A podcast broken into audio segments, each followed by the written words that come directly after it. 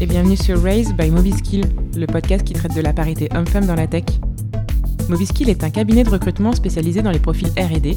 Nous accompagnons les sociétés dans leur recrutement tech depuis 10 ans. Nous sommes partis d'un constat simple. Seulement 9% de nos placements sont des femmes et seulement 1% de ces placements sont sur des postes en C-level. Le projet Raise a pour but de mettre à disposition du contenu, des tables rondes, du coaching et plus, afin d'accompagner ces profils féminins à évoluer dans leur carrière. Salima et Darcy accueillent au micro des acteurs du numérique pour parler de leur expérience, donner des tips et mettre en avant les bonnes pratiques en toute bienveillance. Bonne écoute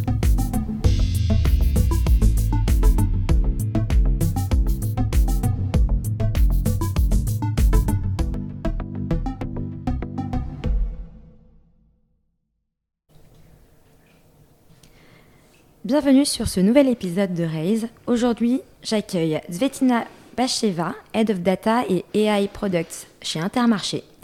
Bonjour Zvetina, comment vas-tu? Salut, très bien et toi? Très bien, merci.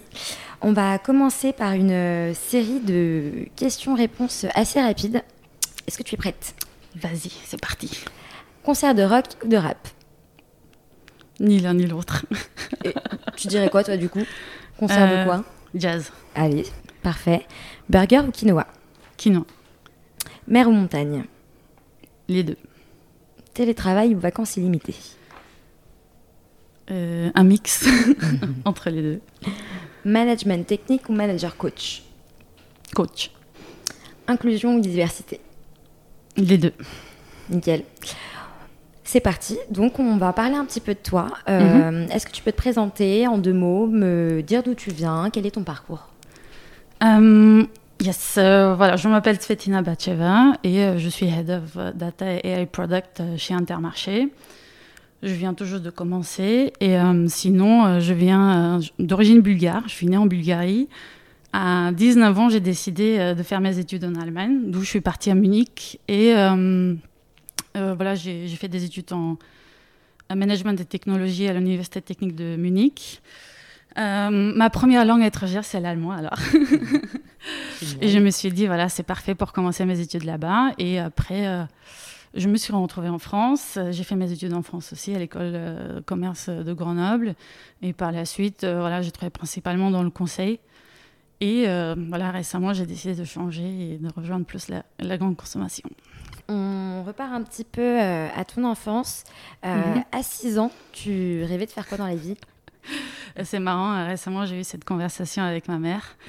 Alors elle m'a dit, euh, le, le- la première profession c'était médecin. Alors je me souviens pas du tout de ce truc, je sais, je sais même pas d'où ça vient, Euh, rien à voir avec euh, tous mes intérêts et non plus autour de moi pas de médecin. Mais par contre, à un moment donné, j'avais vraiment envie de rejoindre l'armée, comme mon père. Et surtout, je me souviens très bien, euh, euh, ça m'a choqué qu'il n'y avait pas de femmes Mhm. mais ça ne me perturbait pas du tout. Je me suis dit, euh, tant pis, euh, je serai la première. et Ouais. d'où je voulais absolument faire, euh, faire l'armée. Et bon, mon père, il n'était pas complètement d'accord. non, bien sûr, il, sera, il, voilà, il- il se portait toutes mes, toutes mes idées, mais il, il savait que c'était quand même assez dur, d'où plutôt en termes de métier, il n'était pas complètement... euh, il n'était pas complètement aligné en disant, Ouais. euh, voilà, c'est quand même... euh, L'armée, c'est C'est dur. ça, ça, ça- ça rigole pas. Mais voilà, après, j'ai changé 50 000 fois. tout ce que Ouais. danseuse, sport, tout, tout- tout ce qu'on peut imaginer. Vraiment, chanteuse, à un moment donné aussi, je voulais changer. C'est super, faut être curieux. Voilà. Et ça continue. Ça continue. Ouais. Je peux pas dire, j'ai- c'est bon là. J'ai trouvé. j'ai euh, trouvé mon ouais. truc. Moi, j'aime bien expérimenter. Je suis ultra curieuse et vraiment, je suis assez ouverte sur euh, les opportunités. Quand ça arrive, ça arrive. Des belles aventures. C'est ça. Euh, et aujourd'hui, tu fais quoi dans la vie? Tu bosses où? Euh, bah, Est-ce que ça te plaît? Ouais, ça commence tout juste. Alors, je peux pas vraiment Ouais. parler beaucoup de ça parce que voilà, j'ai Mhm. pas assez de, de De recul. Mais euh, voilà, aujourd'hui, je suis head of euh, data et AI product chez Intermarché. Euh, je fais partie de la Data Factory qui existe depuis euh, deux ans à peu près. Euh, voilà, l'idée, c'est maintenant de les accompagner un peu sur euh, le passage à l'échelle, aller chercher des cas d'usage qui sont beaucoup plus complexes, qui ont plus de valeur pour le métier, Mhm. et surtout capitaliser un peu sur ce qui est déjà, ce qui est- ce que- sur ce qui est déjà fait et mettre en place un peu des best practices, des, des, euh, voilà, des bonnes pratiques qui vont permettre de, de passer à l'échelle. C'est que ce ne soit pas une toute petite équipe, mais on devient une équipe beaucoup plus grande, qu'on rend les mhm. métiers beaucoup plus autonomes et euh, voilà, qu'on partage un peu ces connaissances euh, qu'on a acquises pendant ces deux années d'aventure.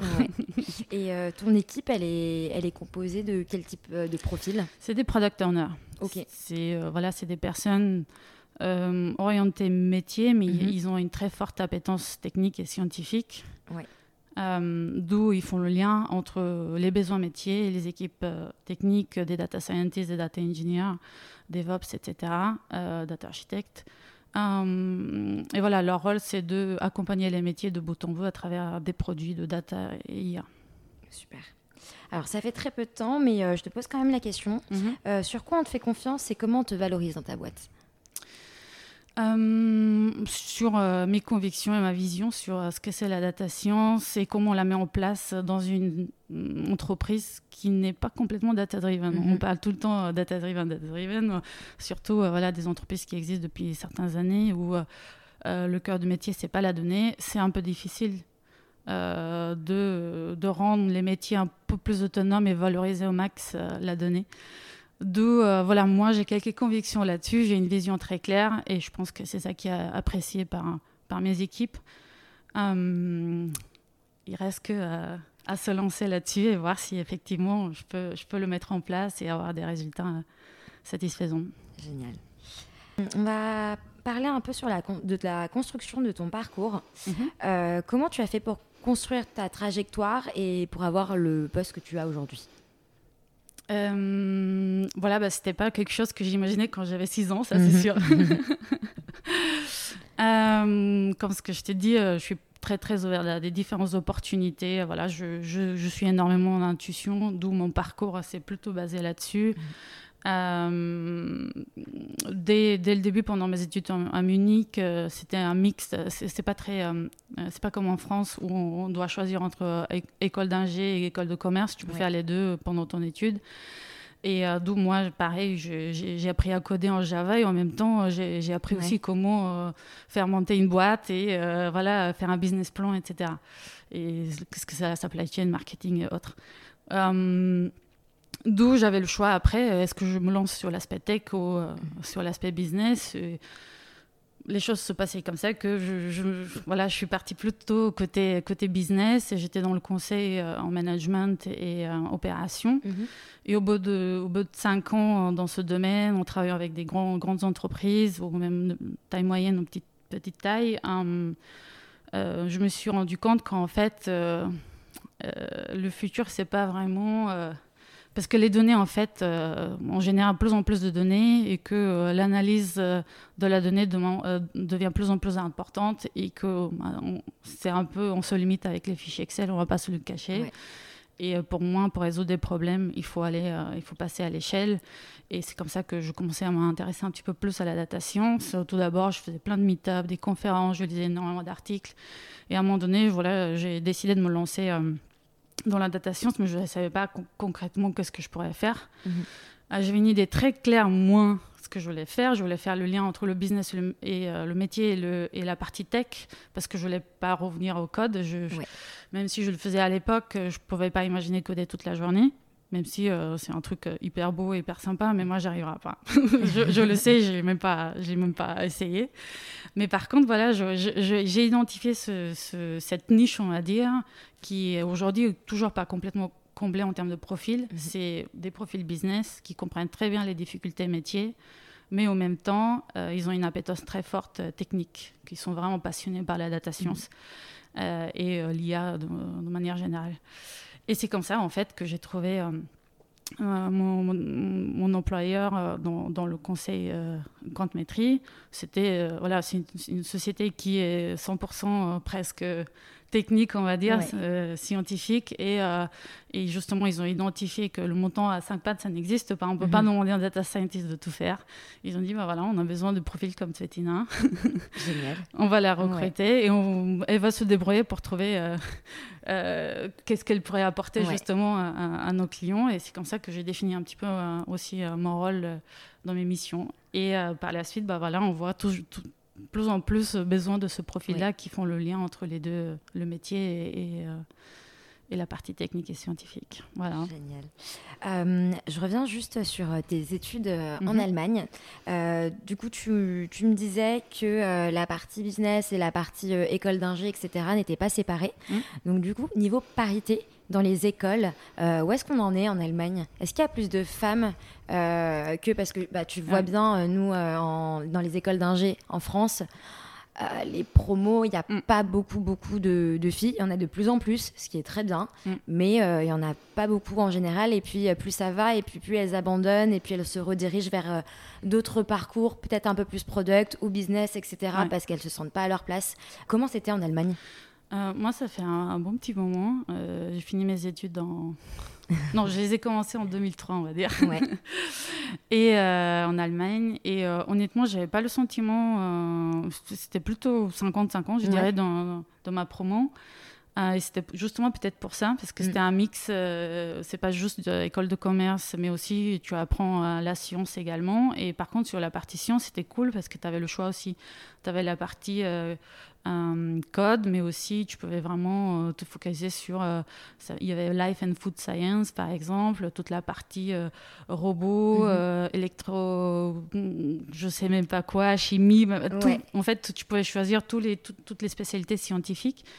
Et, et, et, et, je pense que c'est ça qui a permis justement d'avoir plus de, plus de femmes dans, dans dans, ma promo parce qu'il y avait ce choix aussi scientifique et cette flexibilité-là, plus la partie commerce, effectivement, qui potentiellement attire un peu plus de femmes que. Mhm. Euh, juste la partie euh, science. D'où, euh, voilà, je l'explique comme ça. Et j'avais pas le sentiment, effectivement, qu'il y avait, il y avait pas de, c'était pas assez divers. Ouais. Génial, c'est super. Peut-être c'est ça la, la solution. C'est ça le, le, secret en fait. Ouais.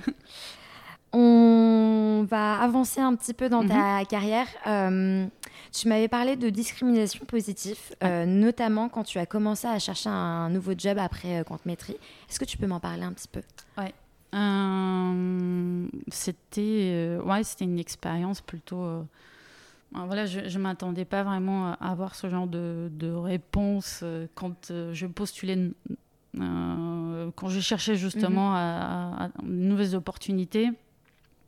Euh, euh, j'avais le sentiment effectivement que s'il y avait un autre candidat qui était un peu, euh, on était un peu au même niveau, même compétences, même expérience, on apportait un peu la même chose, que naturellement ils vont choisir plutôt mon profil. Oui. et parfois, il disait aussi, pendant nos échanges, il disait, bah, effectivement, nous, on cherche aussi la parité, la diversité dans nos équipes, et c'est tellement rare d'avoir des profils comme le tien. Mm. Euh, une femme dans la tech euh, qui aussi a envie de prendre un, un rôle de leadership, euh, un plus de responsabilité. Il n'y en a pas beaucoup. D'où, voilà, ils, étaient plutôt transparents sur ces sujets à chaque fois, quand, indépendamment du secteur, en fait, c'était toujours un peu le même discours. Euh, voilà, d'où euh, pour la première fois, j'ai senti que voilà, c'était quand même un avantage d'être femme. C'est clair.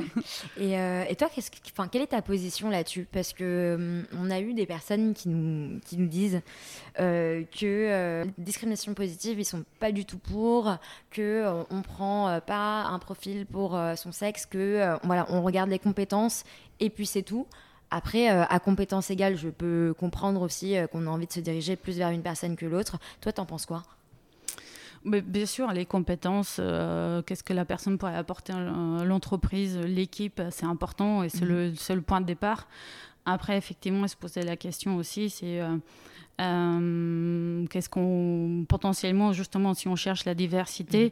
Euh, elle est importante. Parfois, c'est pas évident qu'est-ce qu'elle pourrait nous apporter, mais on sait qu'elle joue un rôle important. C'est simple. Euh, d'où, euh, je donne un exemple concret quand, par exemple, tu dois décider quel est le resto auquel tu vas amener ta belle famille pour la première fois et tu vas te présenter à cette belle famille. Mhm. Quand tu prends cette décision, quel est le resto, bah, tu aimerais bien avoir tous les éléments nécessaires pour prendre cette décision. Mhm. Tu vas pas te dire ah non mais je vais, je vais supprimer une partie de ma décision comme par exemple euh, qu'est-ce qu'ils aiment bien manger est-ce qu'il y a un régime alimentaire est-ce qu'il y a des allergies ou, quel est le meilleur resto euh, je sais pas italien parce que voilà c'est la cuisine préférée de ma belle-mère par exemple mhm. future belle-mère. Et voilà bah, tu aimerais bien avoir tous ces éléments là quand tu prends ta décision. Bah, justement quand on a une équipe divers cette, cette tu auras la possibilité de prendre des décisions en prenant plus d'éléments, parce que cette diversité va t'apporter plus d'éléments dans, dans, tout ce que tu fais, dans tes activités, mhm. dans tes décisions. Euh, voilà, potentiellement, une femme va s'intéresser dans des petits détails de, mhm. déco ou autre, et ça va te aider justement de prendre la, décision. Euh, voilà. pour ton resto euh, préféré. Alors, justement, on rentre dans le vif du sujet. Mhm. Parler un petit peu de diversité dans l'IA parce que c'est aussi ton métier. Et tu as animé une conférence sur la diversité et la parité dans l'IA. Est-ce que tu peux m'en dire plus? Mhm. euh, oui, effectivement, c'était une table ronde dans le. Euh, c'était pour un événement organisé, euh, ça s'appelait Brest is IA. Mhm. L'objectif, c'était justement de développer un petit peu plus les initiatives d'intelligence artificielle euh, la région de Brest. et euh, voilà, l'idée, c'était justement de discuter de la diversité avec différents, euh, différents profils. Et la question, c'était justement qu'est-ce que ça pourrait apporter? Et la diversité ici, c'est important de dire, c'est pas juste parité homme-femme ou voilà, c'est mhm. Ce qui est important aussi de dire, c'est aussi la partie, par exemple, un parcours, différents profils, également enjeux géographiques, des aspects euh, euh, culturels également. C'est ultra important de le prendre en compte et surtout quand on travaille sur des cas d'usage qui touchent euh, voilà, une population assez, assez divers. D'où c'est important que l'équipe qui conçoit le produit ou la solution est le plus représentative aux utilisateurs de cette solution. Mhm. Parce qu'on peut vite oublier des éléments assez importants qui peuvent avoir un impact très... Voilà, euh, très critique parfois aussi pour les utilisateurs. Bah, alors justement, tu m'avais dit, euh, je te cite, quand on développe un produit, la solution développée doit être représentative en termes d'équipe qui la développe mhm. par rapport aux utilisateurs. Est-ce que tu peux me donner un exemple d'un produit fail? Euh, oui, oui, il y en a pas mal. Hein. si on regarde sur Google, il y a pas mal de cas d'usage sur, par exemple, voilà, c'est les trucs classiques sur le recrutement, on se trompe facilement euh, si on se, on se casse juste sur le passé. Euh, voilà, un, petit conseil, quand vous, utilisez des données historiques, il y a toujours des biais. Et il faut prendre en compte euh, plein d'autres éléments dans la prise de décision, parce que si on se focalise que sur le passé, ça, voilà, on ne peut pas répéter les erreurs qu'on a fait dans le passé. je donne un exemple concret dans par exemple, euh, si on souhaite euh, faire une solution sur l'identification de postes à pourvoir euh, pour les collaborateurs en interne, par exemple, si on se focalise juste sur le passé, on va se rendre compte qu'il ne peut pas proposer un poste de responsabilité à une femme parce qu'il y en a très peu dans notre, notre base de données, en fait. Et on va se dire que selon notre base de données qui se pose, qui est que dans le passé, il n'y a que des hommes et potentiellement, euh, mhm. effectivement, notre critère, ce ne sera pas homme-femme, ce sera euh, tout simplement euh, quel est le parcours de, cette personne-là. Et parce que le parcours est plutôt, était porté plutôt par les, les, les, employés masculins, mhm. c'est très probable qu'on ne va pas proposer le même parcours à une, à une femme si on se pose que sur, euh, sur le passé. D'où c'est important potentiellement de, de, compléter avec les formations réalisées, euh, voilà, ou euh, le, le, les évaluations de compétences des, des, collaborateurs pour justement avoir un, scope un peu plus large et pas juste se focaliser sur le passé.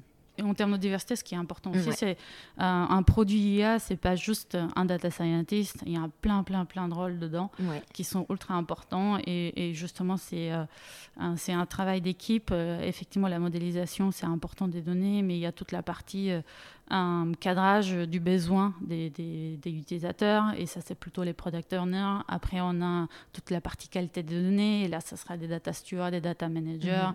On a toutes les questions RGPD, si on touche la donnée personnelle ou, euh, ou sensible, et là, on va travailler aussi avec les, les DPO, des data privacy, euh, data privacy, non, non, non, non, c'est ça, data privacy officer, c'est ça. et euh, après, oui, par la suite, tu dois industrialiser tes cas d'usage, tu vas avoir des DevOps, tu vas avoir des machine learning engineers, des data engineers, toute la partie architecture. Voilà, c'est vraiment des, mhm. as des data architectes. C'est ultra riche, en fait, l'équipe euh, autour d'un produit. Euh, un IA. Et en fait, il euh, on ne peut pas dire qu'il n'y a que des geeks dans ce domaine-là. C'est ultra important aussi d'avoir des aspects plutôt fonctionnels, des aspects plutôt utilisateurs. Ouais. Euh, les fonctionnalités clés, on les définit ensemble avec des personnes qui sont plus sensibles aux besoins utilisateurs, qui ne sont pas nécessairement techniques. Mhm. La technique, effectivement, c'est la partie un peu derrière, en, bas, en, bas. voilà. D'où euh, c'est important justement d'avoir aussi euh, un, des équipes qui sont pluridisciplinaires, mhm. avec des parcours ultra différents, pour avoir une, une, vision complète sur, sur un produit. on va parler un peu d'un collectif dont tu fais partie, euh, le Paris Data Ladies. Mhm. Est-ce que tu peux me donner plus de détails sur euh, ce que vous êtes, euh, qui, de qui vous êtes constitué et sur l'objectif de ce collectif? Oui. Alors, Paris Data Ladies, c'est un meet-up qui a été fondé il y a 3-4 ans à peu près. 4 ans, je dirais, oui. Parce que moi, je rejoins il y a 3 ans, quand justement je, je rejoins Quantmetry. Mhm. Il a été fondé euh, par les collaboratrices de Quantmetry. Et par la suite, voilà, on a, c'est, notre bébé. On a envie de le voir grandir. Et même si, euh, voilà, on continue notre parcours professionnel, euh, on est toujours impliqué dans, dans, dans, ce meet-up et toute la partie organisation des événements. Il s'agit de quoi Il s'agit de, de, de talks qu'on organise. Mhm. Avant le Covid, c'était tout était en présentiel. Euh, en, général, on présentait, il y avait euh, un, trois talks et par la suite, on organise aussi un cocktail euh, de networking. Là, avec le Covid, on, voilà, on est obligé de, de s'adapter mhm. et de, on l'a fait tout à distance, ce qui est plutôt positif aussi, dans le sens où on a élargi aussi notre audience, c'est pas juste euh, à Paris, mais aussi voilà, tout le monde pour, euh, a la possibilité de se connecter à distance euh, différents coins de, de, la France et pourquoi pas à l'étranger aussi, pour ceux qui parlent français, voilà. mais pas juste en français, effectivement, on a des talks aussi en anglais. Et l'objectif tout simplement de ce, de ce meet-up, effectivement, c'est parler de la data, mais mais présenté par les femmes. Ouais. Euh, voilà, notre but, c'est de, montrer qu'il euh, il y a des femmes qui travaillent dans ce domaine et ces mhm. femmes ont des parcours ultra différents aussi. Et ils ont, elles ont aussi leur rôle à jouer dans la création des solutions IA. et surtout qu'aujourd'hui, voilà, il y a toutes ces questions autour de la réglementation, l'IA éthique, l'IA de confiance. On peut apporter énormément sur ces sujets-là. Hein, parce que mhm. euh, de manière générale, nous sommes plus sensibles à ces sujets-là, où on, s'intéresse euh, beaucoup plus, euh, je, dirais, sans, juger. D'où, voilà, c'est pour nous, c'est important justement de montrer que chacune de nous, on peut jouer aussi un rôle important dans, la, dans ce domaine-là et que il ne faut pas juste le prendre sur le côté tech, mais voilà, euh, il y a plein d'autres euh, mhm. façons d'y contribuer. Et, euh, et en, espérant qu'on voilà, il y aura d'autres femmes qui seront intéressées justement de rejoindre ce domaine et trouver aussi leur inspiration à travers les parcours qui présentent les talks. Super. C'est que des femmes qui font les talks Ouais. Ouais. Les, euh, les c'est que des speakers en fait. Ah, après, tout le monde est invité à ce meet-up, bien évidemment, parce que c'est des sujets euh, intéressants euh, autour de la science, mhm. autour de voilà de des aspects techniques et en termes de cas d'usage. par exemple, mhm. il y a des présentations qui sont spécialisées sur un domaine comme par exemple la santé et comment l'IA pourrait apporter de la valeur dans la détection de cancer, par exemple, ou ça peut être tout simplement dans l'immobilier aussi, ou c'est comment les prix évoluent ou ça peut être euh, voilà, dans la détection d'images euh, satellites, par mhm. exemple. Voilà, c'est ultra divers, mais aussi on fait un, zoom sur les différentes hum, approches scientifiques. Si tu veux monter un petit peu plus en compétence sur certaines, certaines questions, bah voilà, dans certains domaines comme par exemple le, NLP, le computer mhm. vision ou autre, on fait aussi parfois un focus sur l'aspect scientifique. D'où, voilà, tout le monde peut trouver son, son sujet, soit c'est côté business, métier ou ou euh, voilà l'aspect plutôt utilisateur, mais ça peut être aussi euh, plus réglementaire ou ça peut être aussi euh, l'aspect scientifique. C'est assez, c'est assez divers. Génial.